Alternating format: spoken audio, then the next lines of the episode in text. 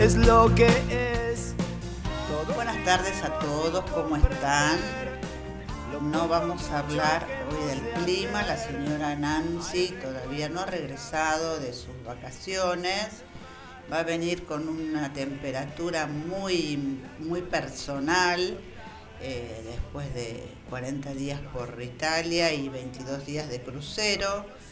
Mientras tanto, nosotros tenemos esta térmica previa además al partido de mañana Argentina-Polonia. Así que, mientras tanto, acá estamos de mí hacia ustedes, sigue siendo de mí, con dos invitadas muy importantes que eh, saben mucho del tema y por supuesto estamos con la compañía de Agustín en la operación, en los controles técnicos, digamos. Em, el 25 de noviembre de 1960, en una ruta, ruta perdón, solitaria de Puerto Plata, en República Dominicana, Patria, Minerva y María Teresa Mirabal, las mariposas de ojo de agua, fueron asesinadas por luchar contra la dictadura de Trujillo. Desde entonces, el movimiento de mujeres internacional lucha para que la violencia hacia las mujeres sea reconocida como un atentado contra los derechos humanos, sensibilizar a la opinión pública y lograr políticas públicas al respecto. En 1999 una resolución de las Naciones Unidas lo declara Día Internacional de la no violencia hacia las mujeres. Está con nosotros la señora Graciela o Elena Gauna. Elena Graciela Gauna. Elena, Graciela Gauna, que está trabajando mucho en, en el tema. Contanos un poco, Graciela. ¿Qué tal? Buenas tardes, buenas tardes a todos y todas. ¿Cómo les va? Gracias, gracias Cecilia por esta invitación, por estar acá con ustedes en este lugar tan agradable, en esta radio eh, la verdad que es un placer encontrarme con ustedes. Bien, mira, yo te digo que empezamos Lomas de Zamora por los años 87, 86, eh, a visibilizar un poco o a conversar a través de nuestra amiga, artista también, Ana eh, Palermo. Vos la conociste, la viste, María Palermo. María Palermo. Sí, sí, sí. Eh, María Palermo por aquellos tiempos ya estaba en el área de niñez, de infancia, en la Secretaría y asistían a las mamás, veían las situaciones de muchas mujeres que se acercaban al municipio y empezó a investigar, ya se hablaba, bien decís vos, de cuántos años, de los 60, de los 80, ya el feminismo tenía toda una un impacto internacional, diríamos, ¿no?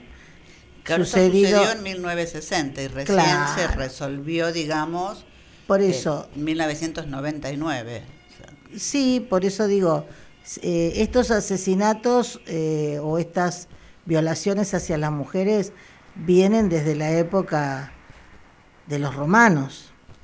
Eh, lo que sucede que, bueno, se empieza a visibilizar, en este caso con las hermanas Mirabal, y se empieza a trabajar o a dar, o como siempre decimos, hacer una mirada más profunda, ¿no? Con esos lentes de, de saber qué está pasando acá, una mirada, siempre en la temática decimos que tenemos que tener unos lentes especiales para poder mirar, para poder observar a trasluz de todos los signos que nos dan las situaciones. Así que María Palermo en aquel tiempo recurre a la bibliografía y a las mujeres que estaban y nos nos convoca, nos convoca a todas varias organizaciones y, y mismo a las escuelas a tener distintas charlas sobre lo que hablábamos en aquel momento que era la violencia doméstica. ¿no? En un principio tiene un libro muy bueno, María Palermo, que es Ocho pasos para salir del dolor. Tal cual, tal cual, porque eso toda una investigación, todo un proceso que que ella fue llevado adelante con un montón de, profesionales que fueron transitando por los distintos ámbitos municipales. Esto en principio te digo porque el Estado es eh, corresponsable y en realidad es responsable de las políticas públicas y de aquello que se implementan por los derechos, las leyes. no solamente el Poder Judicial, ¿no? sino que también el Poder Judicial parte de los estados, dividido ¿no? el Poder Judicial, Legislativo, Ejecutivo, son responsables de un estado para hacer las leyes. Entonces en aquel momento había que visibilizar a las legisladoras, a los legisladores, en este caso de Lomas, a los eh, concejales, concejalas, ¿viste? Como para... Y nosotros mismos, porque hasta ese momento eh, que te digan que te casás para toda la vida, era así. Y si elegiste mal o te pareció o, el hombre, y bueno, tenías que quedarte casada, no podías. Viste, vos lo elegiste. ¿Por qué no lo pensaste mejor? ¿Y ahora qué vas a hacer con dos, tres chicos? Y si no tenés ninguno, mejor. ¿Qué va a decir al pueblo? ¿No? ¿Qué va a decir el barrio? De que estás divorciada. ¿Podemos compartir un cuento? Buenísimo. La tía Chila, de pronto, sin darle explicaciones a nadie y para escándalo de toda la ciudad, abandonó a su marido después de muchos años de matrimonio y con cuatro hijos. Un día como cualquiera, la tía Chila levantó a sus cuatro hijos y se los llevó a vivir a la casa que había heredado de su abuela. Era una mujer muy trabajadora que llevaba años como costurera, así que de a poco se fue poniendo su propio tallercito hasta llegar a tener una fábrica de ropa y venderla a las grandes tiendas en cantidades. No le costó más esfuerzo que el que había hecho siempre. Llegó a coser para las tiendas más importantes del lugar y viajaba cada tanto a las grandes capitales de la moda a buscar nuevas ideas y a escapar de la rutina. La gente criticaba su comportamiento. ¿Cómo había abandonado a un hombre que en los ojos tenía la bondad reflejada y con cuatro hijos? ¿Qué pudo haberle hecho un caballero tan gentil, inteligente, atento con las señoras? Mirá que dejar a un hombre que no le ha dado un solo motivo de queja es un santo. Ella es una desjuiciada. Pero la tía Chila vivía deprisa, como si no se diera cuenta de que hasta en la intimidad de la familia la criticaban. Estando en el salón de belleza, rodeada de mujeres que extendían las manos para que le pintaran las uñas, las cabezas para que le hicieran el alisado, los ojos para que les permanentaran las pestañas, entró con una pistola en la mano el marido de Consuelo. A los gritos se fue sobre su mujer y la agarró de la melena para sacudirla como al badajo de una campana ciego de celos, lleno de reproches e insultándola. Las otras mujeres asustadas se escondieron en los gabinetes y dejaron sola a Consuelo, que lloraba asustada, presa de la furia de su marido. Fue entonces cuando agitando sus uñas recién pintadas, salió de un rincón la tía Chila. Usted se larga de aquí, le dijo al hombre, acercándose a él como si toda su vida se hubiera dedicado a desarmar villanos. Usted no asusta a nadie con sus gritos, cobarde, cabrón. Ya estamos hartas y no tenemos miedo.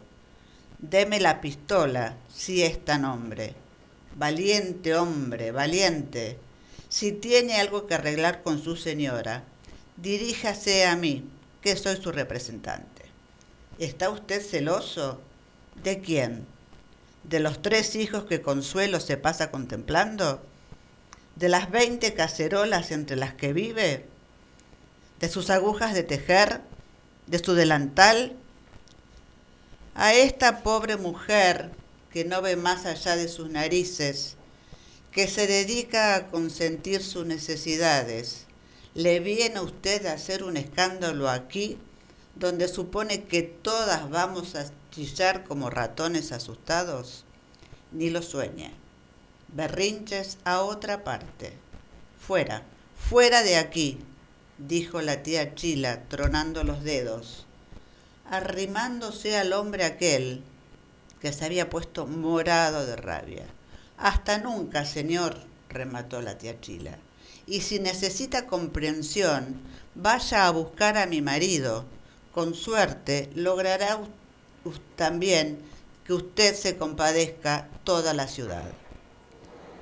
Lo llevó hacia la puerta dándole empujones y cuando lo puso en la vereda cerró con triple llave. Cabrones estos, dijo casi para sí la tía Chila. Un aplauso le recibió de regreso y ella hizo un largo suspiro. Por fin lo dije, murmuró después. Así que a ti también, dijo Consuelo. Una vez, contestó Chila avergonzada. Una vez. Del salón de Inesita salió la noticia rápida y generosa como el olor a pan. Y nadie, nadie en la ciudad volvió a hablar mal de la tía Chila, porque hubo siempre alguien, o una amiga de la amiga de alguien, que estuvo ese día en el salón de belleza, cuando la tía Chila estaba dispuesta a impedirlo. Este cuento se llama obviamente La tía Chila, es de Ángeles Mastreta, del libro Mujeres de Ojos Grandes. Mira, bueno, eso era lo que referenciaba, tal cual lo que veníamos hablando. ¿no? Por aquellos tiempos eh, la mujer en realidad tenía que ser contenida solamente para que se quede con el marido. Entonces en aquel, aquella bajo esa situación, Ana María, eh, Palermo, María Palermo, eh, un poco nos fue y conjuntamente fuimos avanzando y avanzando y ya venían, ¿no? Ya había bibliografía, ya había estudios, ya había investigaciones y, después, bueno, en, el 99 eh, eh, se instala en Loma de Zamora una asociación, la Asociación Mutual Grupo Buenos Aires, que es la licenciada María Eva Sanz, con todo un equipo y empezamos a formarnos también eh, se articula mucho, obviamente te vuelvo a decir, con el municipio. Pensemos que nosotros tuvimos también como municipio la primera dirección de la mujer, ¿sí? la, compañera Susana Garay, en aquellos años fue la primera secretaria eh, o directora en realidad, porque no era una secretaría, esa era una dirección. Y ella, Susana, fue convocada, en ese momento también, digamos, armamos todo porque empezamos a trabajar con el CEDAWN, con todas aquellas leyes que teníamos, o sea, nos formamos. Eh, María Eva es especialista en violencia de la uva, recuerden cuando salió las especializaciones. Ella es eh, trabajadora social y psicóloga social. Entonces, por lo tanto, todo ese bagaje que traía eh, lo fuimos transmitiendo en los distintos lugares y territorios estaban eh, en aquel momento, después vino la crisis del 2001, los consejos consultivos, y también de la cuestión económica venía, como todo momento de crisis, venía, mm, eh, venía también la, la, violencia, muy paralelo ahora a lo que fue la pandemia. En aquellos momentos de crisis económica, los hombres al sentirse, y que no es excusa, sino que la tensión que el la masculinidad llevan a través de la cultura, esa violencia aprendida, esa conducta aprendida, cuando hay momentos de extensión sociales es también cuando empieza a enervarse y a florecer y, el ciclo de la violencia, en vez de tratar de alguien de que le aparezca cada mes, cada dos meses o cuando hay fiestas, bueno, es permanentemente ante la crisis económica. Así que ahí visibilizamos, Bunge teníamos cinco femicidios, no llamados en aquel momento, después se llamaron femicidios, pero teníamos cinco mujeres asesinadas por semana. Qué bárbaro, ¿no? Em, bueno, un poco este cuento lo traje porque cuenta las dos, eh, las dos puntas, si se quiere, o dos ejemplos. Eh, le damos la bienvenida a Luciana Angueira, ¿Cómo le va? ¿Cómo están? bien, muy bien. Acá, bueno, compartiendo este tema este, por la fecha del 25 de noviembre. Y yo les compartí un cuento de Ángeles Mastreta. Qué hermoso. Que es una mujer que se va de su casa con cuatro hijos, criticada por todo el barrio, por supuesto, y la familia y por todos. nunca explicó nada, se fue, progresó haciendo costuritas hasta que...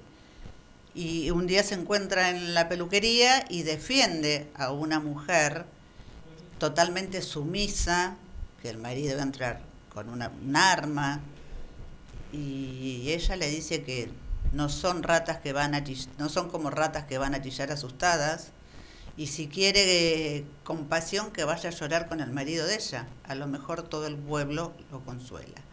Y ahí recién todos se enteran que tía Chila había sido víctima de violencia una vez. Entonces está la mujer sumisa que a lo mejor lo tenía incorporado como algo normal el tema de la violencia o la sumisión, porque tía Chila dice que está celoso del delantal, de las 20 cacerolas entre las que vive, de los tres hijos. Y bueno, es un poco ¿no? la, que se atreve y, a la que le cuesta romper ese círculo. Eh, yo no escuché ahora últimamente, pero hasta la semana pasada había 229 eh, femicidios en el año. No sé, ahora debe haber aumentado porque hubo el caso Eliana, Susana. Terrible. Sí. Tenemos aproximadamente uno, uno por día.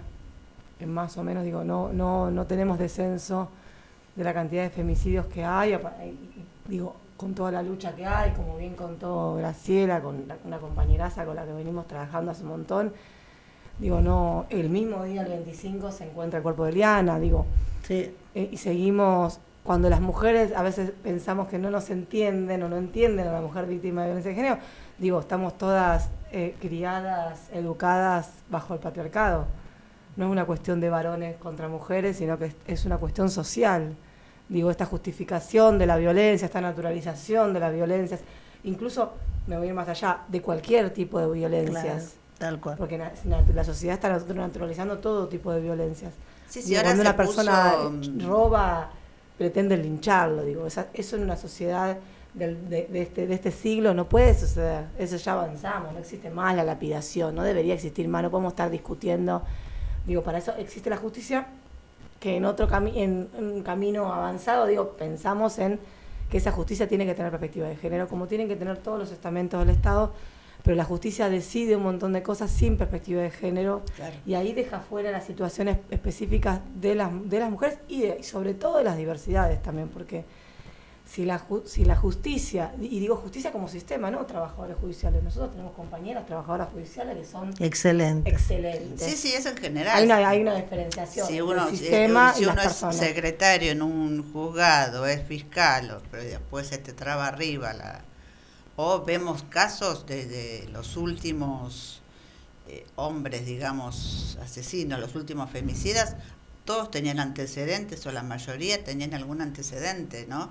Y eso que vos decís de linchar, uno a veces es tanta la desesperación por lo que fuese que nunca puede ser una salida a la violencia. No, claro, por eso digo no la estoy justificando. No, por eso no, nos tenemos que discutir, digamos. No pienso que tenemos que discutirla. Yo siempre traigo el ejemplo de Jorge Rivas. A Jorge Rivas lo, lo quisieron asaltar, que es un silla de ruedas. Sí, sí, sí, sí, sí. Y él siempre, con esa integridad que lo caracteriza, eh, siempre defendió que actúe la justicia, que trabaje. nunca, nunca corrió a la gente con el lado de del ojo por ojo del independiente. Eso me parece que tenemos que desterrarlo de incluso de nuestros vocabularios. No puede existir Digo, digo, nosotros lo seguimos viendo en los barrios, el tema del lincharlo, digo, tiene que haber una justicia que actúe de la manera que tenga que actuar y tenemos que hacer que la justicia actúe. No podemos volver a tiempos pasados donde cada uno decidía sobre la vida del otro. Nadie tiene derecho a decidir sobre la vida del otro. Pero lo que iba es, eh, bueno, ustedes lo, lo deben saber y María Palermo también una vez explicaba eso, las evoluciones del cerebro humano que por supuesto todavía la más grande sigue siendo como la parte del, dinosaurio, ¿no? La, la primer parte, después viene la parte de, del mono, que ya somos más inteligentes, y después lo último que se va formando es el cerebro humano, digamos. Y cuando uno reacciona de esa manera violenta, lo que está actuando es el el cerebro dinosaurio. primitivo. El primitivo, claro, pero, pero esos cerebros están, eh, digamos, tienen que acompañar el contexto y el entorno, la cultura. Claro, Entonces nosotros tenemos que sí. trabajar y como bien dice Luci- Luciana, eh, esto de no discutir, pero tenemos que ace- acentuar en que no podemos aceptar más la violencia. O sea, No, no, el no. hasta del destrato, mira lo que te digo. No de- el destrato, porque muchas veces no es, llegas a la violencia, pero hay un destrato, un maltrato que también está culturalmente aceptado. Sí, se Y- ve todo, el que Para dar un ejemplo concreto, en la película El secreto de sus ojos, eh, el asesino que está confiscado ahí encerrado. Bueno, por eso digo, eh, todas esas violencias simbólicas. Le pide a, a Ricardo Darín, dígale que me hable, porque le daba de comer todo y el otro no lo miraba ni le hablaba, ¿no? Esa, pídale que me hable. Sí, digo, la violencia psicológica, como dice Graciela, impacta un montón en la vida de las, de las personas y más aún en la vida de las mujeres víctimas de violencia, que no solo están atravesadas por violencia física, psicológica, están atravesadas muchas veces No, por no, por eso digo de lo del violencia. destrato, como contaba ella, un ejemplo concreto es esa escena Sí. de la película, El no ¿no? hablarle a alguien, Claro. cómo, cómo hace huella en la psiquis de las personas, cómo, cómo daña. ¿No? Y me parece que tenemos que hablar de esas cosas y sobre todo esto de pensar en que las violencias, nosotras nunca queremos eh, que, con, que a, situaciones de violencia incluso aberrantes, porque lo que le hacen a, mujeres, a las mujeres son situaciones aberrantes. Muchas veces son situaciones aberrantes. Bueno, hoy se puso, hoy, en este tiempo se puso muy eh, de manifiesto, quedó muy expuesto eso de eh, lo que pasa con las mujeres en Irán, incluso, bueno, ahora como que se está aclarando un poco de que Qatar no es tan monstruoso como, como pensábamos, ¿no? O por lo menos eso. Yo dicen, creo que se pero- quiso suavizar porque iba a ir, Porque era el mundua- mundial. En realidad es lo que es y es tétrico. eh. Lo que pasa es que todo ese lujo, toda esa cuestión y- de imperio que tiene como país, eh, tiene a lo otro que no se puede hablar cuando no hay un mundial. Como ahora se habla, entonces el otro no es tanto. No es tanto. Pero ya mata, claro. Un trasfondo Sí, de sí, sí, sí. Es muy complejo, basado sobre todo, lo peor, que es basado, digamos, en, en, en, en la cultura y que ellos creen en la religión. O, esto es lo mismo que cuando hablaban, y no es violencia, pero también, es, digamos, es, es falta de derecho hacia la alimentación. En la India, cuando no, como son sagradas los animales, los chicos se mueren de hambre eh, porque no pueden comer carne.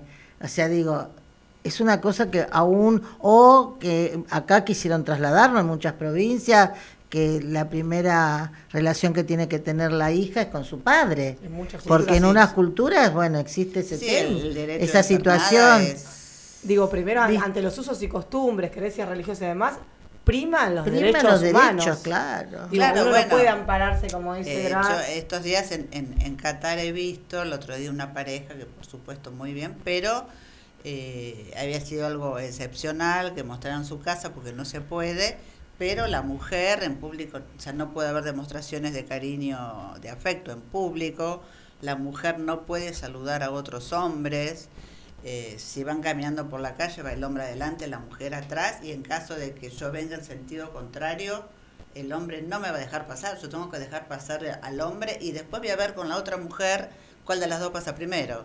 Pero el hombre pasó, ¿no? Y bueno, vemos todos esos repudios, el otro día se metió un hincha a la cancha con una bandera, con unas leyendas. una- estuvo una persona con la camiseta de la, de la última chica asesinada Claro. por no llevar el Ah, no lo vi, no lo y le confiscaron la remera. Vi cómo fue la seguridad con- eh, había tenido una remera de un equipo de fútbol que no me acuerdo cuál era de qué país y tenía el nombre de la chica que no recuerdo cómo se llama fue la policía a sacarle la remera porque era una muestra de repudio. Bueno, yo no, no sé qué pasó con este, que entró con una bandera y sí tenía una remera celeste con una leyenda en el pecho y otra en la espalda, y en la espalda era eh, que se respetaran los derechos de las mujeres en Irán.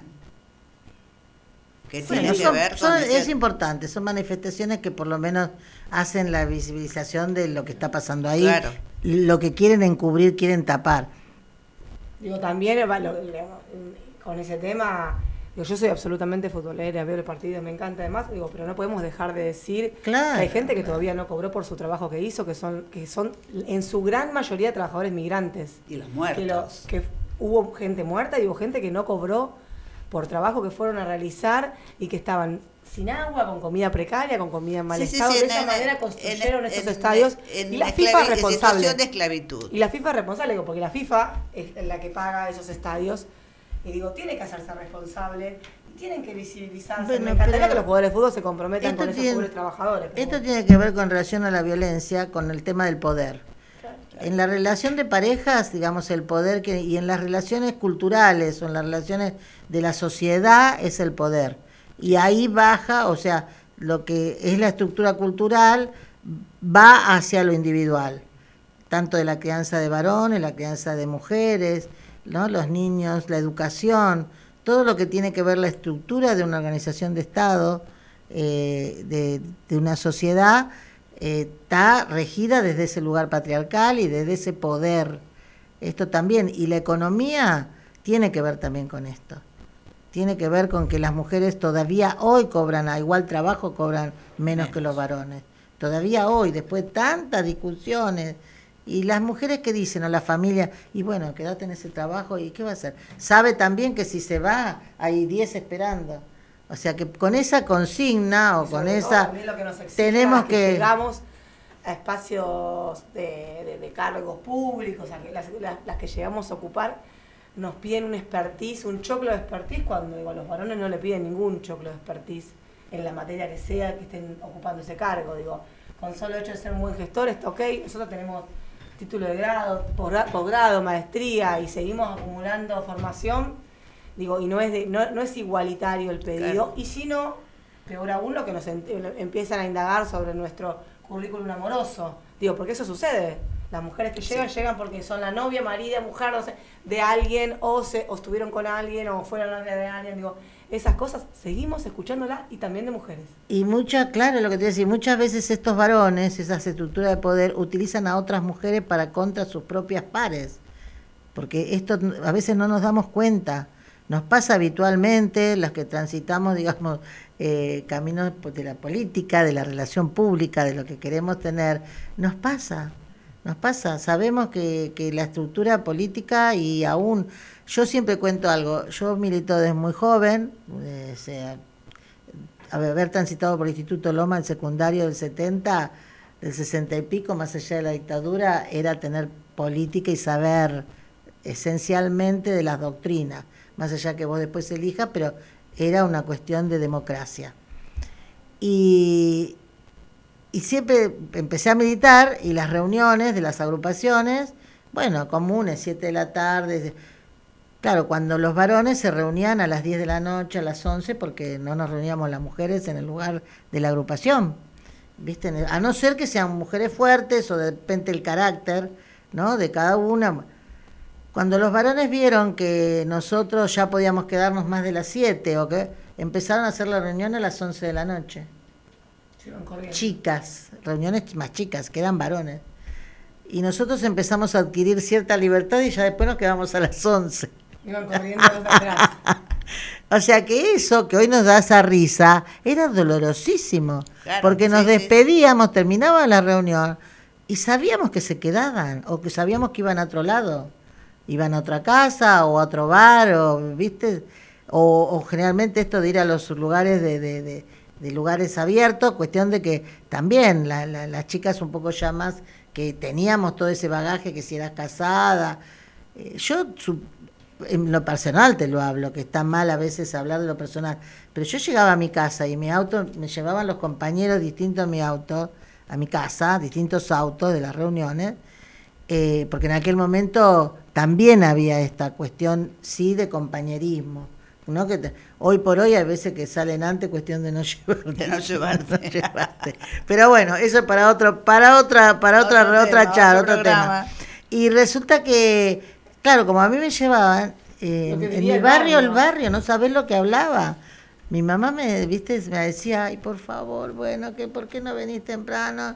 Y bueno, Sola, si posee, porque le, con- decían, qué bárbaro, dice. Bueno, a mí me ha pasado es eso, ¿eh? terrible. Y- y con, con amigos, y no en reuniones así, sino por salir a- con amigos, pero amigas de la secundaria, o sea que...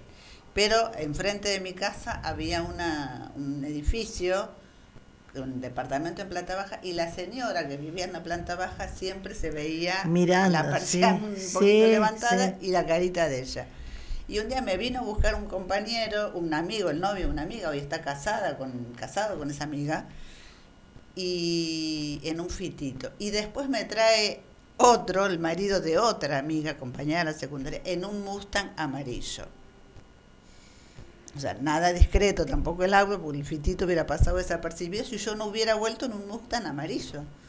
Y fue y le dijo a mi mamá el otro día, ¿qué pasaba conmigo? Que me iba en un auto y venía con el otro. No, no, no, no, no. Por eso digo, hemos transitado estos derechos y, y- el asesinato, los femicidios, que lo más grave, lo, digamos, el matarlas por, por, poder, por, por, por celos, eh, por posesión. Y además, ¿cómo es tanto ese poder de no querer después cuestionar? Que ahora, en muchos de los casos, se suicidan. Se suicidan. O sea que tanto no les importa la vida ni de la, la otra persona, pero la de ellos mismos. Claro. sí, sí, Eh, sí, pero que matan y, y se suicidan. el caso, el caso máximo que fue Mar de Plata, que no voy a recordar los nombres, pero también de una pareja, la citó en el- la plaza, se le mata a los dos hijos, se mata y se mata a él, y la deja ella viva. Por eso digo, mirá los perfiles que tenemos, por eso también que después cua- cuando se empieza a trabajar, cuando se empieza a trabajar con los varones, no es casualidad. Cuando viene todo, digamos, todo, el- también siempre hay, hay países adelantados, ¿no? España empieza a trabajar con, con la cuestión de los, de los varones. Y tenemos que, tenemos que ver esas situaciones, ¿viste? Te- no podemos quedarnos con los discursos. Hay que, yo siempre digo, hay que rasgar, ir más allá y, y mirar y mirar qué está pasando. Ahora, sería importante que por ahí vos pudieras delimitar, digamos, las acciones que están haciendo como vos como subsecretaria. Estás con el rol de subsecretaria. Soy sub- subsecretaria, así es. Eh, venimos trabajando un montón este mes, para nosotras los noviembre, los marzos, es muy movilizante, venimos con actividades todos los días en, los barrios, en un montón de barrios de Lomas, que es muy grande Lomas. Eh, hoy terminamos el segundo curso de promotoras de género, donde 200, este año 270 mujeres han sido formadas en el curso de promotoras de, de género, tanto de la facultad, como hizo eh, Graciela, como las compañeras que están ahora terminando, de, que se hizo en conjunto con el Mm. Ministerio de Mujeres de Nación. Venimos teniendo eso, hay, unos, hay grupos de compañeras promotoras de género que se están, siguen formándose en otras temáticas, están acompañando a la Secretaría. Tenemos el programa Punto Géneros que hacen primera escucha en los barrios, también instituciones de los barrios. Con La mesa a local. la mesa local que es coordinada por, por la Dirección de Asistencia de la Secretaría, digo que tiene también muchos años en los que Graciela 15 conoce años, bien. 15 Hay años muchas estamos mujeres, como les digo yo, transitando. fundantes. Eh, después está el dispositivo de varones, que ese es interesante también. Hay un dispositivo para, del trabajo con varones que también es pionero en la, en la zona. Digo, no tenemos otros espacios de localidades de vecinas que trabajen con varones, que a mí me parece muy interesante. Bueno, tenemos el hogar, que también, digo, con todas las de. Tiene muchos años, el hogar va a cumplir 10 años el año que viene. Todavía hay municipios que no, que no tienen hogar, que no tienen ni hogar ni refugio. Digo, venimos trabajando en esa línea, como dice, mm, como dice Graciela. El municipio tiene una línea de trabajo antes que estén los ministerios de mujeres. Digo, viene, te- viene teniendo trabajo en el área de género. De hecho, tiene 10 años ya casi el hogar. Y el Ministerio de Géneros tiene 3 años Claro, casi, casi tres años, digo, viene siendo pionero en la región, incluso en la provincia de Buenos Aires, lo que tiene que ver eh, con políticas públicas que se desarrollen en materia de género. Me parece importante el, el trabajo que venimos haciendo. En la semana, el día mismo 25 estuvimos en la Peatonal La Prida haciendo una visibilización. Mm. Muchas mujeres se acercaron a buscar folletería, información. Muchas siempre nos dicen que conocen a alguna amiga.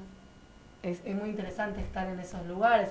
Es muy interesante, mi área es absolutamente de territorio, tenemos todo el tiempo, siempre hay alguna que conoce a alguna amiga que nos necesita el dato para dárselo a alguna amiga y ahí se llevan los, los folletos.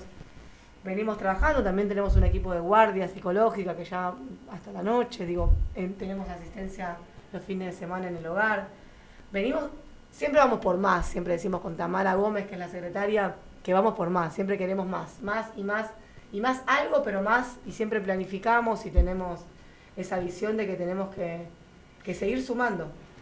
Es que cuando nosotros ya veníamos, la visi- visibilizábamos, que cuando nosotros vamos eh, atacando o tratando de mejorar eh, la calidad de vida de las mujeres y por los derechos y demás, la construcción del poder, de la violencia, del, del agresor, digamos, y hasta de la cultura que la pone a la mujer como víctima, ellos también avanzan.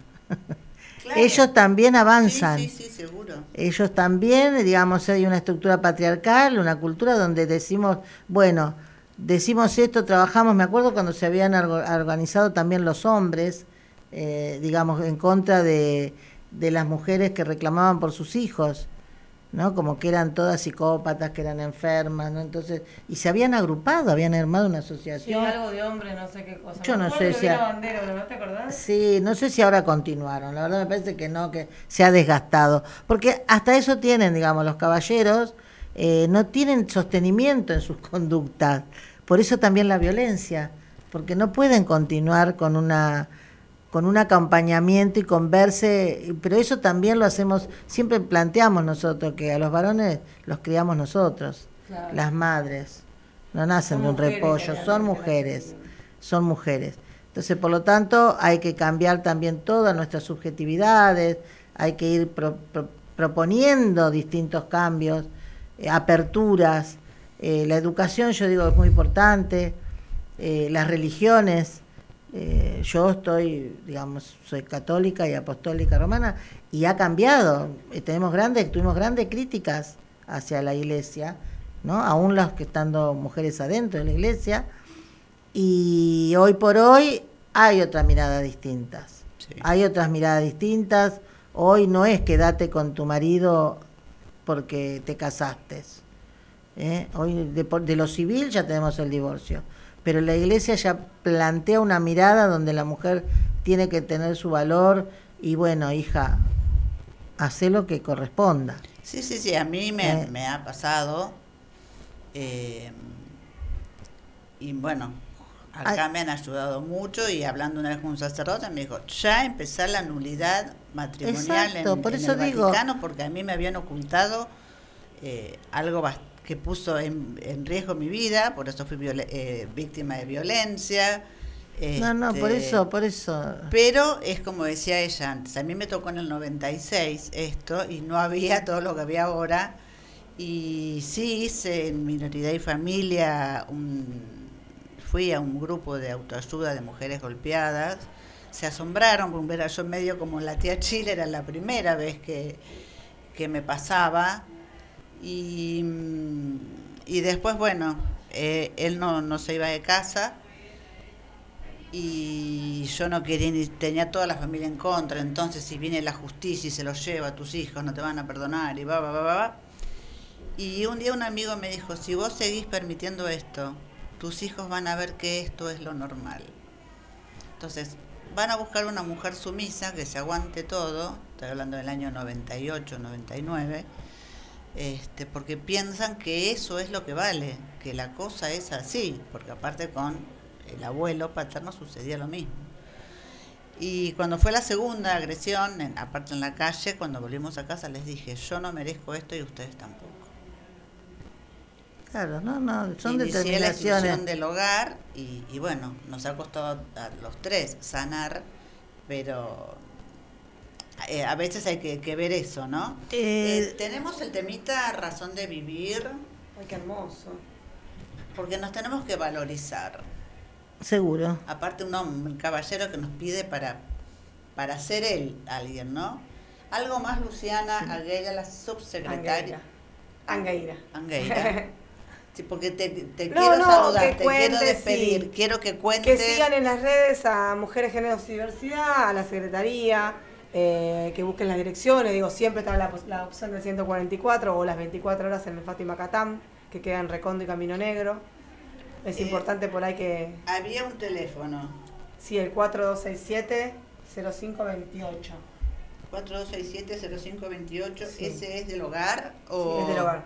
Y la guardia esa que dijiste que ahí hasta la noche, Eh, no, eso entra por el hogar. está llamando a este Claro. número. Perfecto. Perfecto, eso es importante porque uno, bueno, es bueno saber a dónde eh, recurrir en el momento, ¿no? Y cualquier cosa, por supuesto, nos llama. El 144 también nos deriva a cualquier hora de la noche, porque tiene 24 horas Sí. ese teléfono. Nos deriva los casos enseguida por mail. Nosotras con Tamara tenemos el celular acá, el mail abierto, así que enseguida nos enteramos de los casos que nos derivan.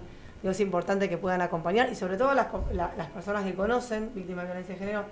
Digo, no por ahí no imponer, no prejuzgar, cada una tiene su tiempo. Lo importante es estar al lado Claro, acompañando. bueno, es un hasta que poco lo del, lo del cuento y eh, lo que yo vi en el curso de acompañamiento, eh, de, en el curso de acompañamiento a mujeres en situación de violencia, es justamente eso, ¿no? Eh, acompañar simplemente, a veces ni siquiera preguntar, eh, dejar que la mujer hable. Bueno, la, la ley plantea, el rol del acompañamiento está dentro de la ley provincial. Entonces, por lo tanto, también el municipio de Lomas ahora estamos pre- prontamente a hacer una capacitación en la provincia y juntarnos, juntar a todas de las distintas etapas que hubo formaciones de mujeres en Loma de Zamora. Yo lo hice en la Eh, universidad, Barrios de Pie, virtual. Claro. Así que tengo mi diploma cuando quieran llamarme a disposición. No, no, es que te, te vamos a convocar para esta etapa donde va a venir de la provincia, vamos a hacer toda una un encuentro, por así decirlo, de intervención de todas estas mujeres que están en el distrito, que trabajan di- diariamente, casi algunas eh, ya no nos, no nos encontramos tanto, porque antes había más reuniones, la mesa da para reunión, pero bueno, pasó la pandemia, la mesa local contra la violencia, seguimos firmes, eh, somos bastante perseverantes con la Secretaría, ya no saben dónde ponernos. No, Porque sí, le demandamos, demandamos, vi- demandamos. Vi, vi que Luciana te tiene bloqueada. Sí, sí, sí. no, sí. pobre. No, no, no El otro quiere. día me dijo, "Uy, No pero quieren, pero ella". decile nosotros ella. nos quieren, nos quieren. que le dije, me Sí, encanta con. Graciela No, porque dijo, qué bueno con Graciela. Sí. sí, genial. No, no, no, nos aprecian, valoran nuestro trabajo, Tamara, todas las directoras, eh, todas, la verdad que las que todo, Carmen, ni te cuento, pero hay tanto, yo entiendo porque uno ha transitado también lugares, yo he estado en el consejo escolar, fue consejera del escolar casi cuatro mandatos, cuatro mandatos, o sea, uno sabe que la demanda institucional y el momento y las urgencias es de momento y nosotros es más de planificación y de observar lo que hay que cambiar y tra entonces bueno, no es fácil. No, no, Entonces, no, porque aparte es bueno también eh, eso, ¿no? Porque uno llama al 144 y después ¿qué hace? ¿Viste? Eso es importante lo que decía recién Gra, que en caso de riesgo, de alto riesgo, siempre es a la policía, siempre es al 911. Y nosotros tenemos la, la 911. aplicación de Alerta Lomas, que también está funcionando muy bien. Nosotros trabajamos La aplicación de... Alerta Lomas. Ah, sí. Trabajamos muy, muy bien con el área de seguridad, que también hay que Sí, destacarlo sí, porque sí. no sucede en todos los Municipios. En todos los municipios trabajamos articuladamente a diario con el, ar- con el área de seguridad. Y nuestro trabajo, como nuestro trabajo es 24-7. A diferencia de por ahí de otros, de, otros, de otros trabajos, nosotros tenemos el celular prendido las 24 horas. Secretaría de casos Salud, Secretaría de Niñez, Secretaría de la Mujer, Secretaría de Seguridad articulan y están 24 horas trabajando. Hay teléfonos de urgencia, Salud también los tiene para la asistencia psicológica.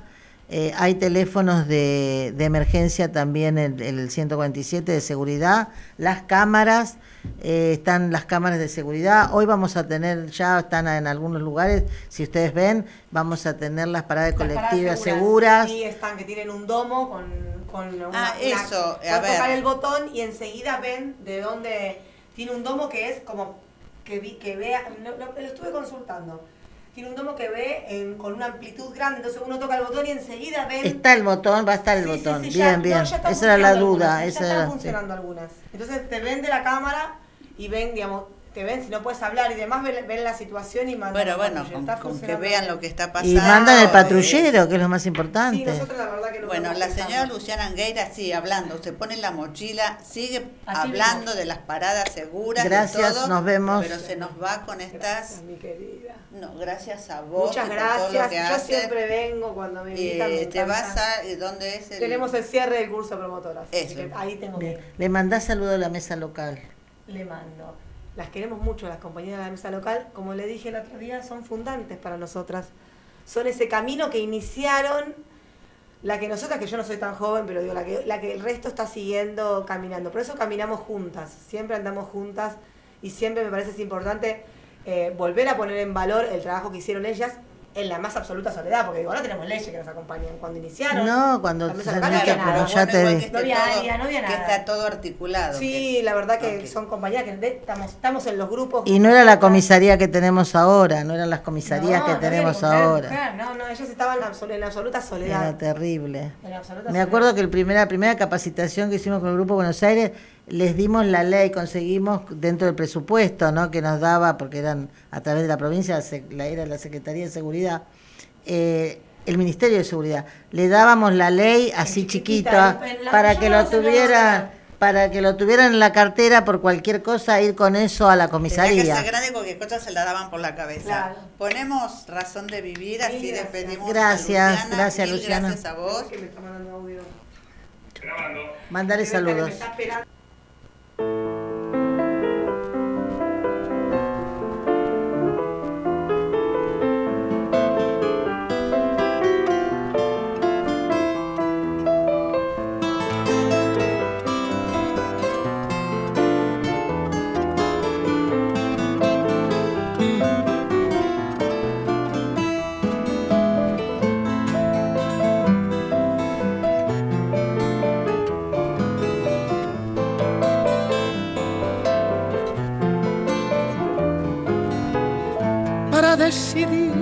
Sigo poniendo esta sangre en tierra, este corazón que bate su parche sol y tinieblas, para continuar caminando al sol por estos desiertos, para recalcar que estoy vivo en medio de tantos muertos. Para decidir, para continuar, para recalcar y considerar. Solo me hace falta que estés aquí con tus ojos claros. Ay, fogata de amor y guía, razón de vivir mi vida.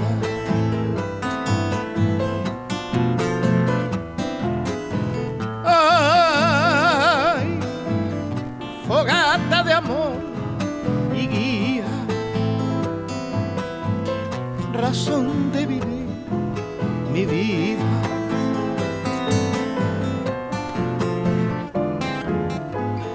Para aligerar este duro peso de nuestros días, esta soledad que llevamos todos islas perdidas para descartar esta sensación de perderlo todo, para analizar por dónde seguir y elegir el modo, para aligerar, para descartar, para analizar y considerar.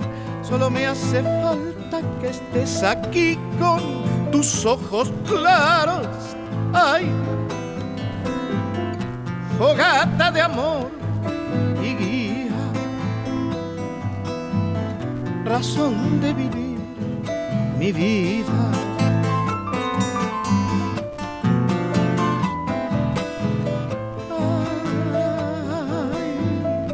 Fogata de amor y guía, razón de vivir mi vida.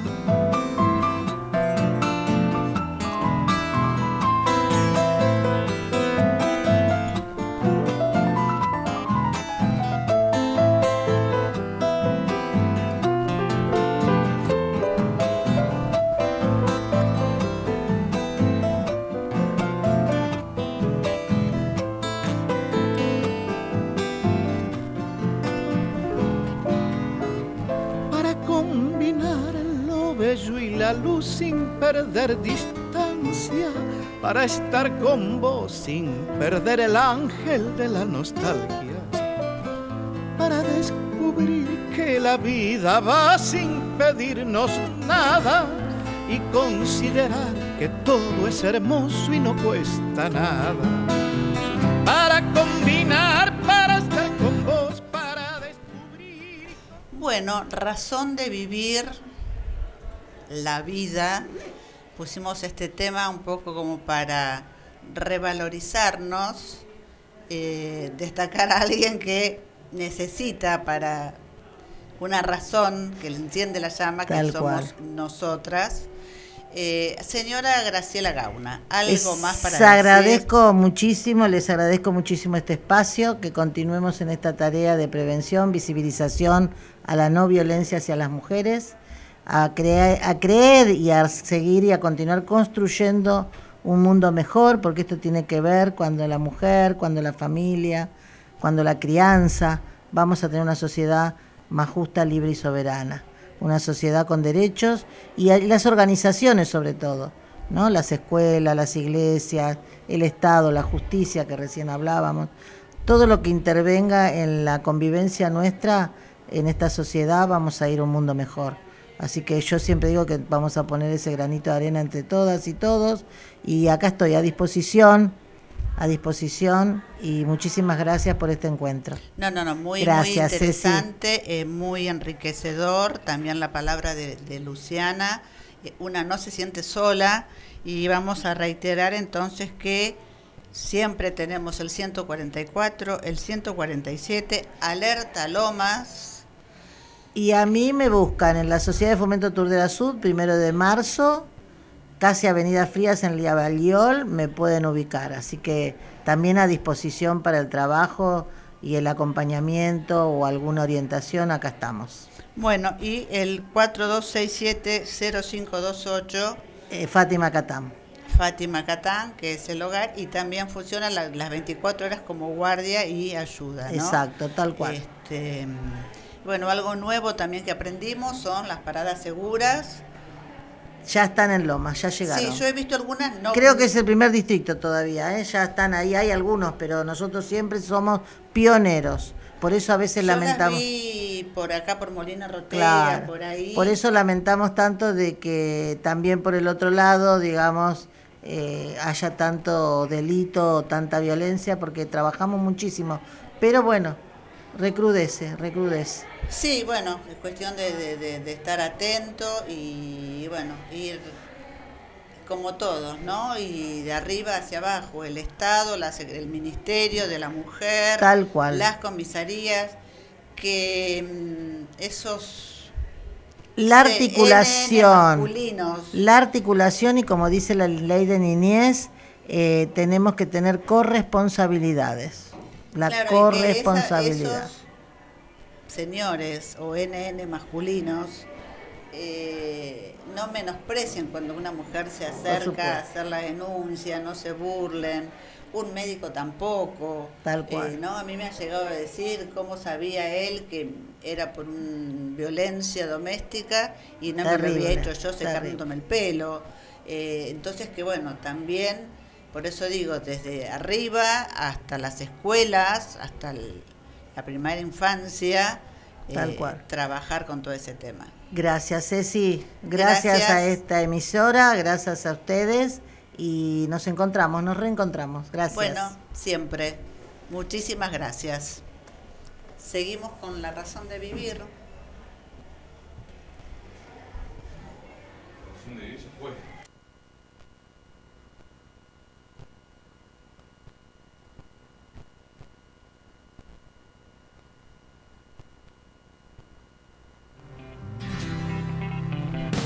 Otra vez que tú me dices que sí, una vez que yo te digo por fin, estás fresca, radiante, en todo expectante, tan bella, creciente, altiva, elegante. Quiero decir que no me voy a ir, ya estoy aquí, solo quiero subir. Este ingenio brillante, lámpara mediante, esta flor de atorrante,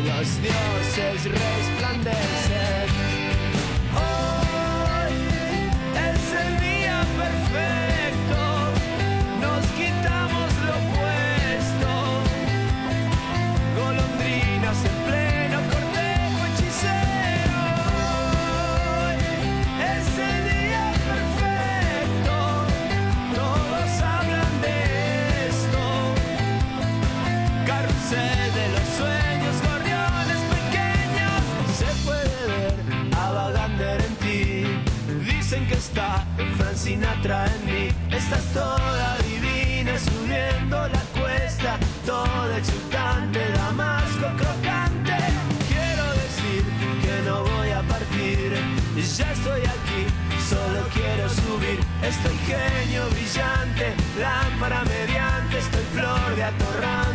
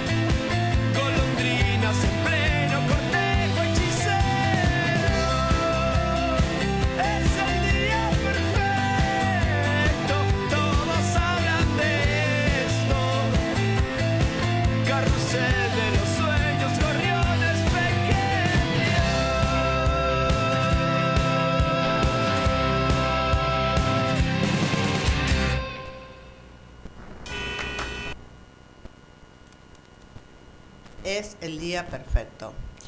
Eh, como siempre, siempre hagamos del día imperfecto, caluroso, húmedo, eh, el día perfecto, porque mm, pasan cosas y que a veces nos, nos, nos derrumban, nos angustian y eh, a veces sobre todo la desinformación o como hablábamos recién con nuestras invitadas, la, la mala o la poca difusión o, o información también hace que eh, padezcamos aún más, sobre todo la angustia por el desconocimiento. El jueves, jueves primero de diciembre, se celebra el Día Internacional de la Lucha contra el SIDA. Eh, esto fue eh, proclamado por la Organización Mundial de la Salud desde el año 1988. Em, hay muchas campañas y lamentablemente después de tantos años que se ha conocido la enfermedad, que han progresado los, tratamientos, eh, el lema del año 2022 es igualdad ya. Em, el 2019 el reclamo era o el lema era que se hicieran las pruebas, eh, una solidaridad compartida mundialmente. Em, eh, el año pasado fue poner fin a las desigualdades y poner fin al SIDA. Em, todos pensamos seguramente que eh, SIDA y HIV son iguales. Y lo que yo decía de la información o desinformación, mejor dicho, eh, nos, dice que no. Em, este día se hacen muchos actos de concientización, fundamentalmente. Eh, muchas personas salen a la calle con un lazo rojo símbolo de la lucha contra el síndrome de inmunodeficiencia humana, SIDA por sus siglas en inglés. Eh, la primera vez que se celebró este día fue en 1988 y desde esa fecha el virus ha matado a más de 25 millones de personas en todo el mundo, lo que supone una de las epidemias más destructivas del mundo. este día se ha convertido en uno de los días de la salud más reconocidos y supone una oportunidad para recordar a los que han fallecido, crear conciencia y celebrar victorias como el acceso a servicios de prevención y tratamientos antirretrovirales. Se creó el programa en el 2004 con programa conjunto de las Naciones Unidas, es ONU-SIDA, y desde entonces se han propuesto temas para el Día Mundial de la Lucha contra el SIDA. Em, la campaña de ONU-SIDA tuvo como lema principal en el 2019, las comunidades marcan las diferencias. Este año, como ya les comenté, es igualdad ya. Las desigualdades, lamentablemente, persisten en los servicios más básicos como el acceso a las pruebas de detención, el tratamiento y los preservativos. Las mujeres jóvenes africanas, justo que veníamos hablando de las mujeres y todas las clases de, violencia que existen, las mujeres jóvenes africanas son las más afectadas. En todo el mundo 37 millones de personas viven con SIDA y una cuarta parte desconoce que tiene el, virus. Por eso las pruebas son esenciales para asegurar a todas las personas que tienen este virus el acceso a los mejores tratamientos y que puedan llevar una vida digna y productiva hay muchos obstáculos que siguen dificultando la realización de estas pruebas. En muchos casos no se garantiza el acceso a la confidencialidad y siempre está el estigma y la discriminación.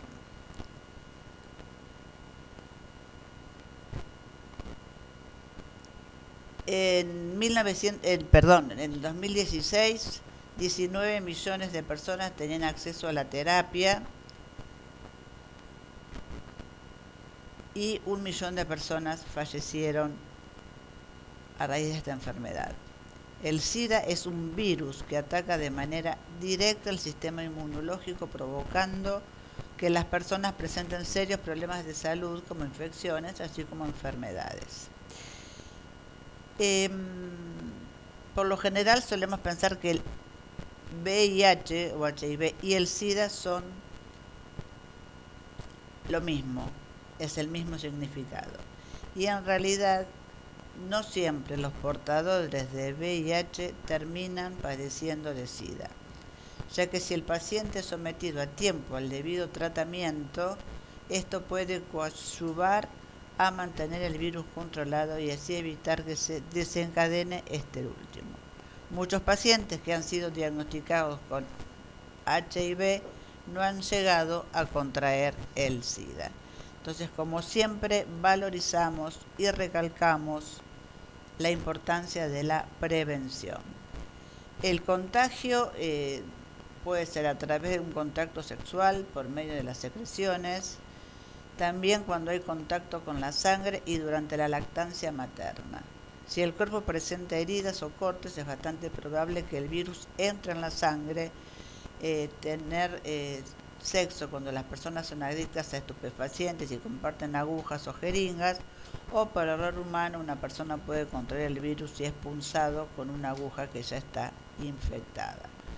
El HIV también puede transmitirse al bebé cuando la mujer está embarazada y una vez que comienza el amamantamiento.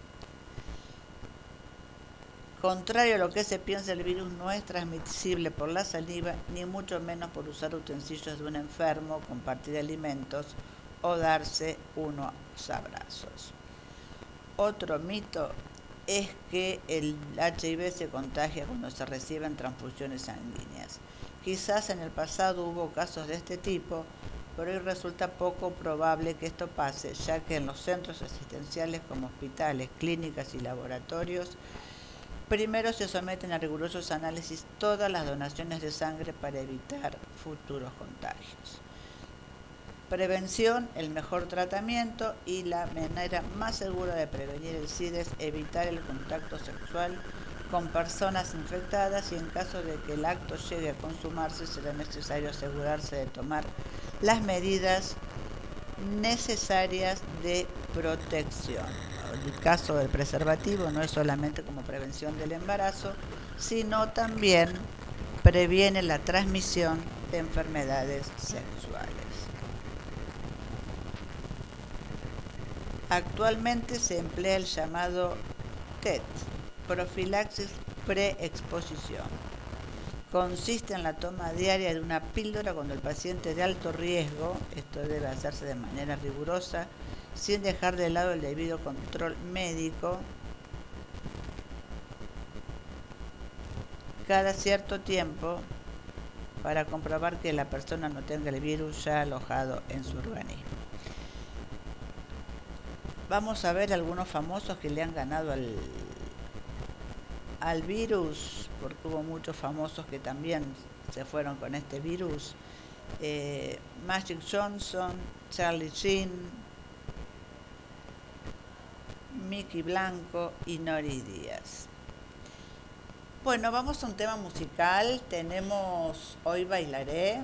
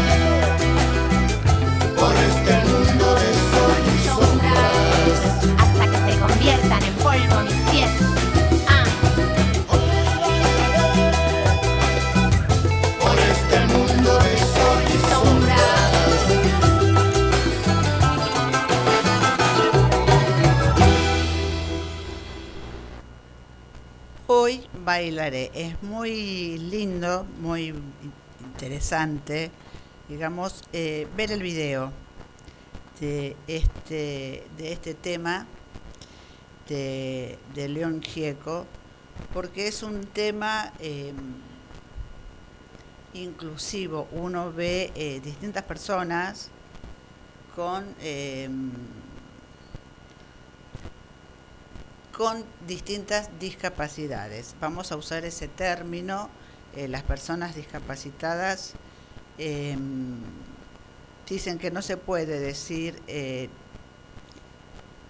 con capacidades diferentes, porque todos tenemos capacidades diferentes. Algunos sabemos tejer, otros saben cantar, otros saben componer y tocar instrumentos como, como León Gieco, unos saben bailar muy bien el tango, acá tenemos a nuestro compañero Agustín, que es muy buen operador, y son capacidades diferentes que tenemos. Eh, entonces, em, las personas que tienen algún problema, alguna complicación para desarrollar las tareas habituales, cotidianas, están pasando, sufriendo, transitando una discapacidad. Em, vamos a compartir ahora un cuento que nos habla sobre esto. La autora es e-, Emily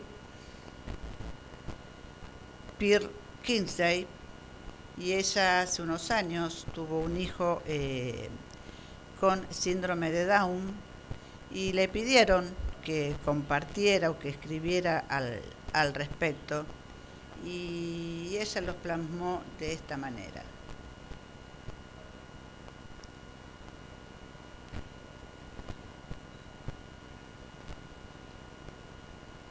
Dice, a menudo me pides que describa la experiencia de criar a un hijo con una discapacidad, que intente ayudar a la gente que no han comprendido esa experiencia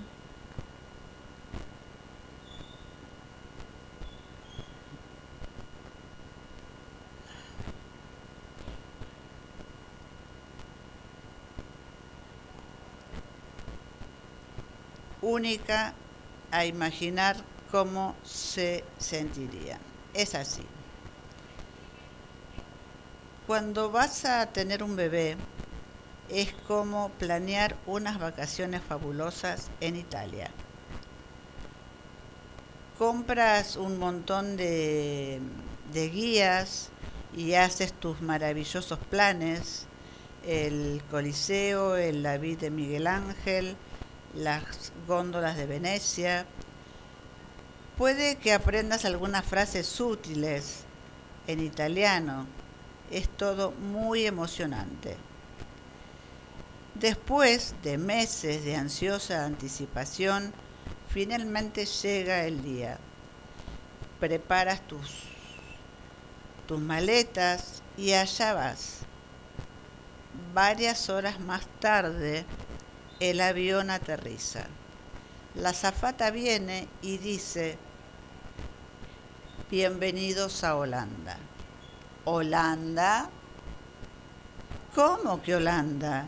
Yo me embarqué a Italia. Se supone que debo estar en Italia. Toda mi vida he soñado con ir a Italia. Pero ha habido un cambio en la ruta de vuelo. Has aterrizado en Holanda y aquí te debes quedar. Lo importante es que no te han llevado a ningún lugar horrible, asqueroso y sucio, lleno de pestilencia, hambruna y enfermedad. Simplemente es un sitio diferente. Así que tienes que salir y comprarte nuevas guías y tienes que aprender una lengua completamente nueva.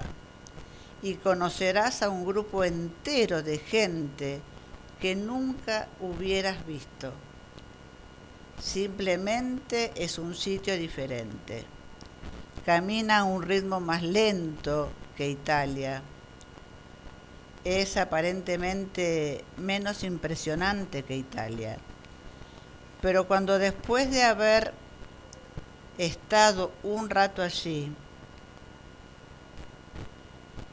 contienes el aliento y miras alrededor, empiezas a notar que en Holanda hay molinos de viento. Holanda tiene tulipanes. Holanda tiene incluso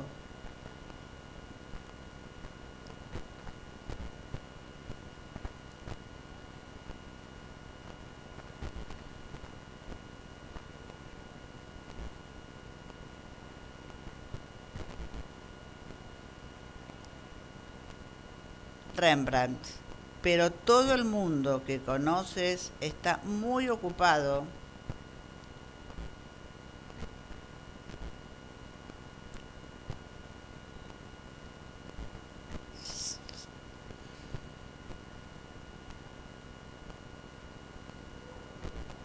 yendo y viniendo de Italia y todos presumen muy alto de qué maravillosamente se lo han pasado en Italia. Y durante el resto de tu vida dirás, sí, ahí era donde se suponía que yo iba. Eso es lo que yo había planeado.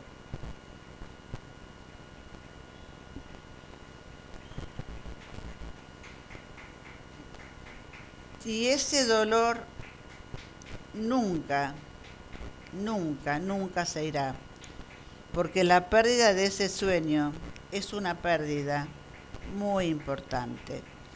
Pero si te pasas la vida quejándote del hecho de que nunca llegaste a Italia, puede ser que te pierdas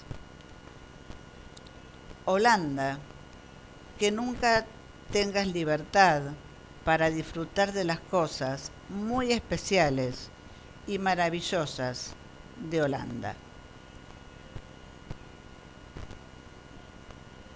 Esto es, bueno, escrito por esta persona, por esta escritora, em, por su hijo, y tiene que ver con lo que a veces nos cerramos, ¿no? Eh, o nos desesperamos ante la llegada de una persona que, eh, no esperábamos y nos prohibimos de conocerlos. Em, y vale la pena conocer y recorrer Holanda.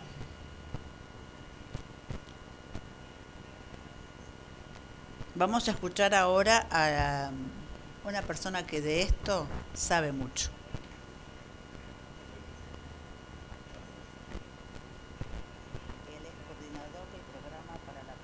de los Derechos de las Personas con Discapacidad en la Universidad de Lomas de Zamora con teléfono abierto durante todo el año.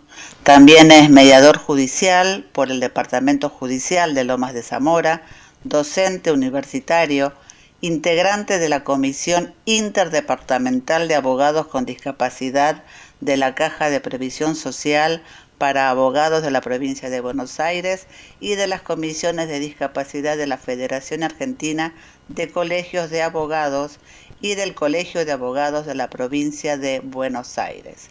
También es presidente de la Comisión de Abogados con Discapacidad del Colegio de Abogados de Lomas de Zamora. Buenas tardes, doctor Estrugo Saavedra, y gracias por acompañarnos.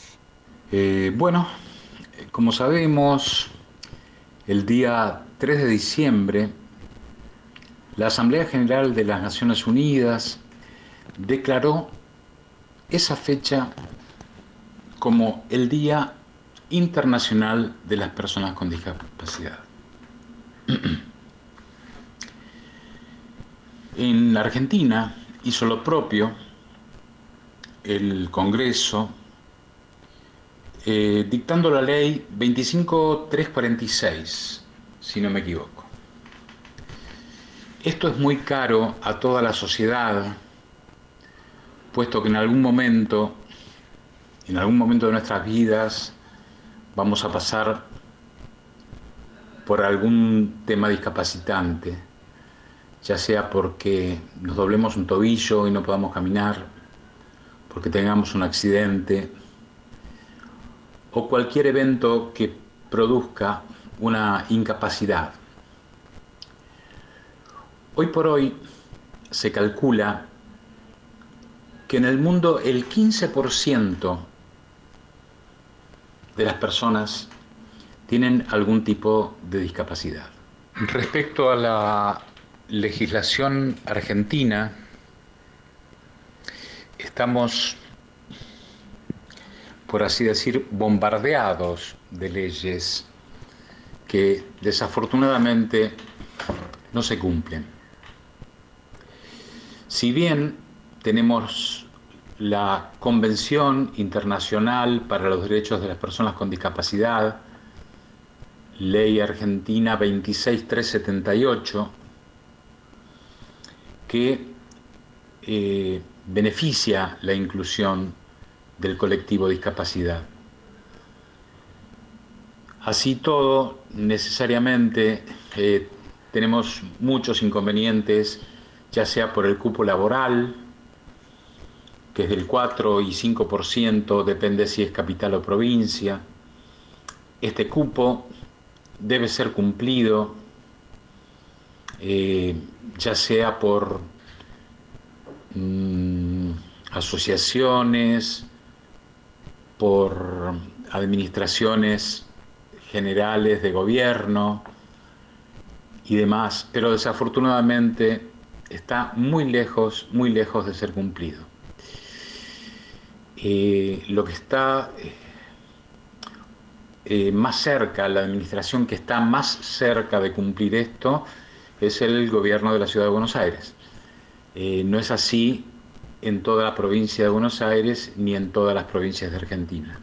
Qué impactante esto que nos comenta el doctor. Yo creo que nadie, ninguno de nosotros ha considerado la posibilidad de padecer alguna discapacidad en el transcurso de su vida o no ha tomado quizás como una discapacidad el hecho de no poder desplazarse como siempre por, por una torcedura de tobillo, una fractura. Y qué pena siempre rezagados con el tema de, de las leyes y los proyectos y los avances en el tema de la discapacidad, ¿no? Hemos avanzado mucho, realmente, si hacemos una mirada retrospectiva. Evidentemente, estos últimos años, la inclusión se ha visibilizado muchísimo más. Eh, en realidad, se está tomando conciencia respecto a que la persona con discapacidad puede perfectamente, como cualquier otra persona convencional, por así llamarlas, realizar cualquier tipo de tareas acorde a su discapacidad. Tanto es así que cuando se logra acceder a un puesto por el cupo laboral, eh, los lugares deben estar adaptados a la discapacidad de la persona o del trabajador. Así como cada ser es único e irrepetible, en el colectivo de discapacidad tenemos también una doble vara. No es lo mismo una persona que ha adquirido su discapacidad luego de ser convencional que la persona que ha nacido ya con esa discapacidad. Evidentemente son muy distintas las vivencias, muy distintas las experiencias y realmente se pone de manifiesto la resiliencia que vibra en cada una de las personas con discapacidad. Es muy importante el tema de la resiliencia en todos los seres humanos, en todas las personas y principalmente en el caso de las personas con alguna discapacidad o capacidad diferente. ¿Estamos preparados como sociedad en los edificios, para incorporar, no me gusta la palabra inclusión, está como demasiado bastardeada. Pero para darle lugar a las personas con alguna discapacidad motriz, fundamentalmente. Respecto a este último punto, existe una ley, la 22.431, que dice específicamente cuáles deben ser las condiciones de accesibilidad a edificios, a baños, el espacio para que eh, una silla de ruedas pueda girar, el ángulo de las rampas. Por ejemplo, en los baños, el tema de los espejos, de las piletas, de los botones de ayuda. Por ejemplo, si una persona con discapacidad cae dentro de un baño, deben tener un botón de emergencia. Eh, en realidad existen, existen las leyes, existen los códigos, pero realmente no se cumplen como, como debieran. Bueno, estoy abierto a preguntas, es todo cuanto tengo para decir. El tema es muy amplio, muy amplio. Y, repito, por suerte, tenemos la Convención Internacional para los Derechos de las Personas con Discapacidad, que hace que la inclusión hoy sea un poco más fácil. Agradecemos bueno, agradecemos muchísimo las, palabras del doctor Omar Estrugo Saavedra. Em, son cosas muy importantes, diferenciaciones muy importantes las que eh, el doctor aportó. Eh, no sé si notaron, él habla de personas convencionales y personas con discapacidad. Y hay algo que no tenemos presentes, que todos podemos transitar una discapacidad de manera que después sea de manera permanente o que sea eh, un ratito nada más, ¿no? Una piedrita en un ojo y tener un ojo tapado ya nos hace eh, transitar por una discapacidad y quizás nos ayuda también a ponernos un poquito en el lugar del otro.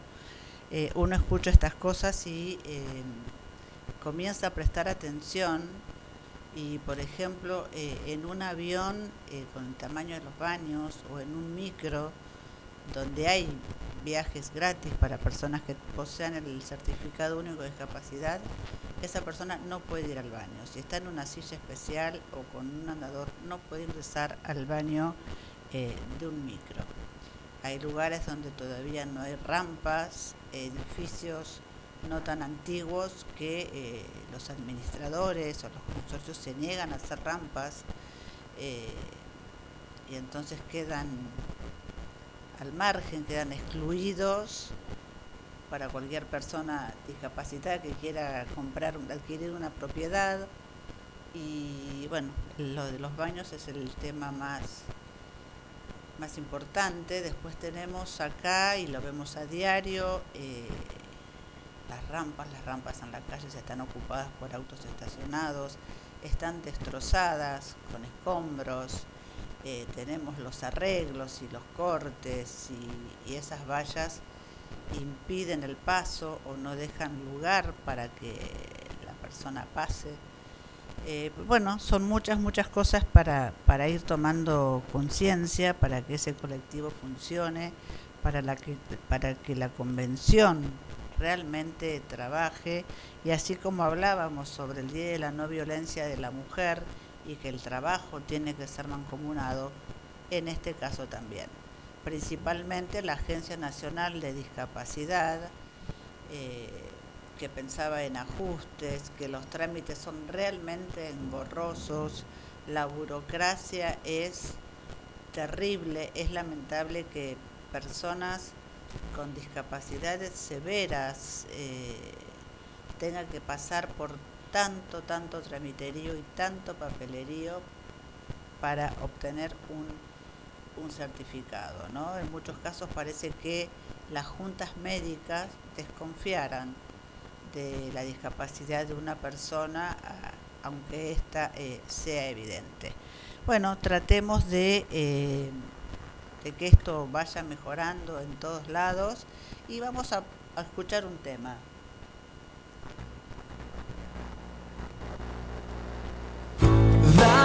Es dar y no fijarme en ella y su manera de actuar. Dar es dar y no decirle a nadie si quedarse o escapar. Cuando el mundo te pregunta del por qué, por qué, por qué, por qué, por qué da vueltas la rueda, porque no te detenes. Yo te digo que dar es. Dar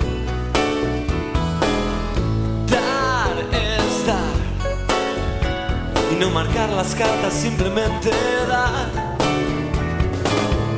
Dar es dar. No explicarle a nadie, no hay nada que explicar. Hoy los tiempos van a mil y tu extraño corazón ya no capta como antes las pulsiones del amor. Yo te digo que dar es dar. Dar y amar.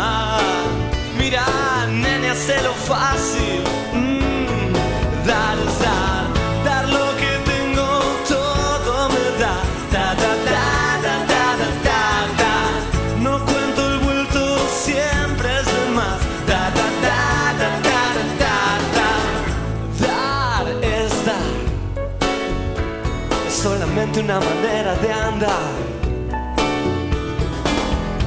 Dar es dar. Lo que recibes es también libertad.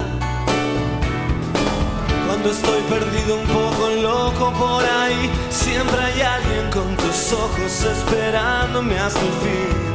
Porque dar es dar. Dar y amar.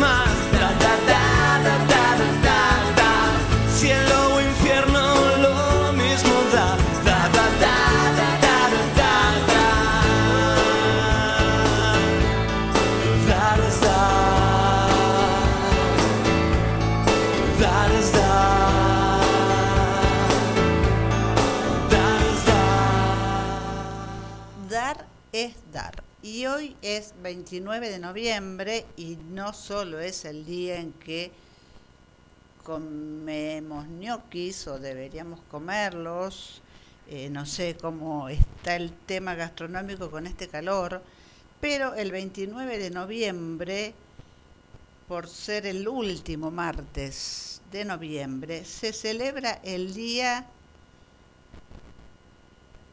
para dar, el Giving Tuesday o Día para Dar. Se celebra el martes siguiente al Día de Acción de Gracias y tiene una mm, iniciativa de gran alcance a nivel mundial, eh, considerada la máxima expresión de sensibilidad individual.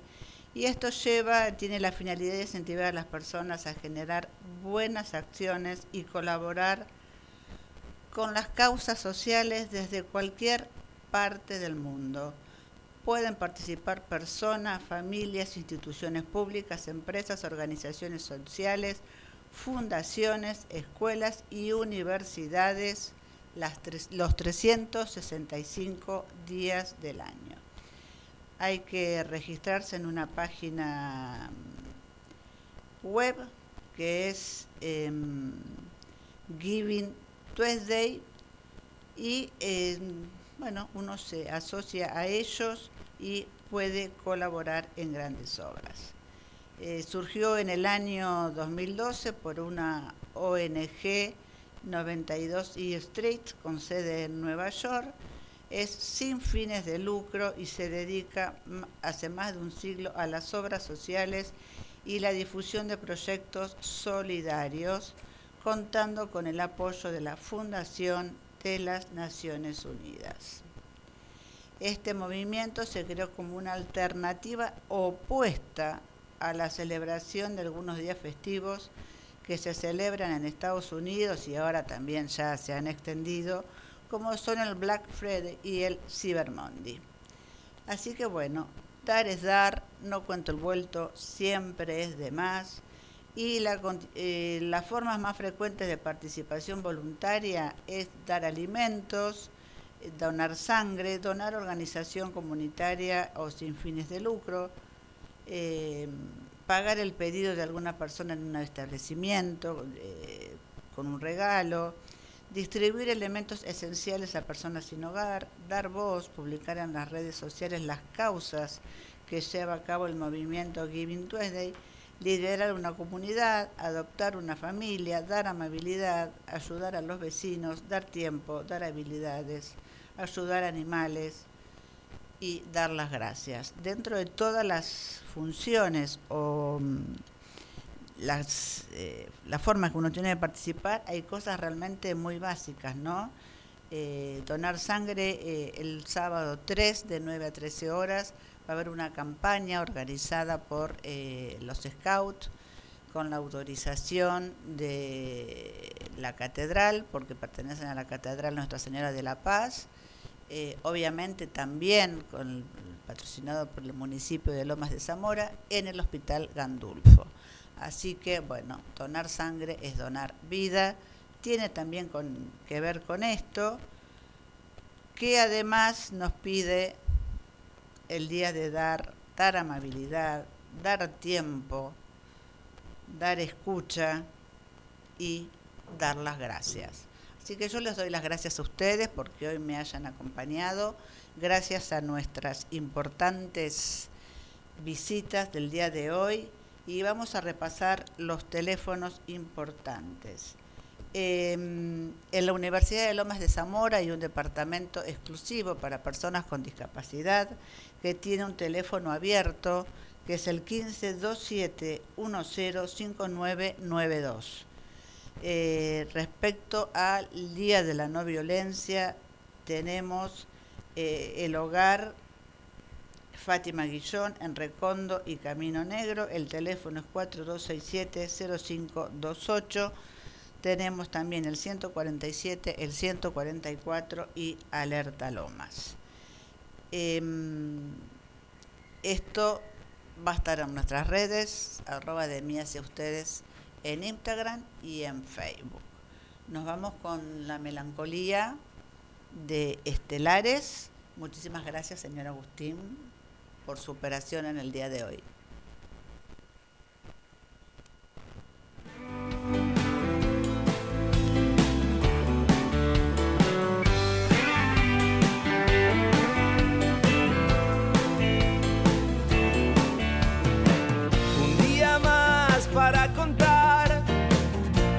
Necesario decir. Pasó un avión y deslumbró las luces de la gran ciudad. Todos vivimos sin comprender lo poco mucho que hemos de hacer. Hay recuerdos que a veces nos hacen mal. Guardo fotos en el placar de una temporada amor.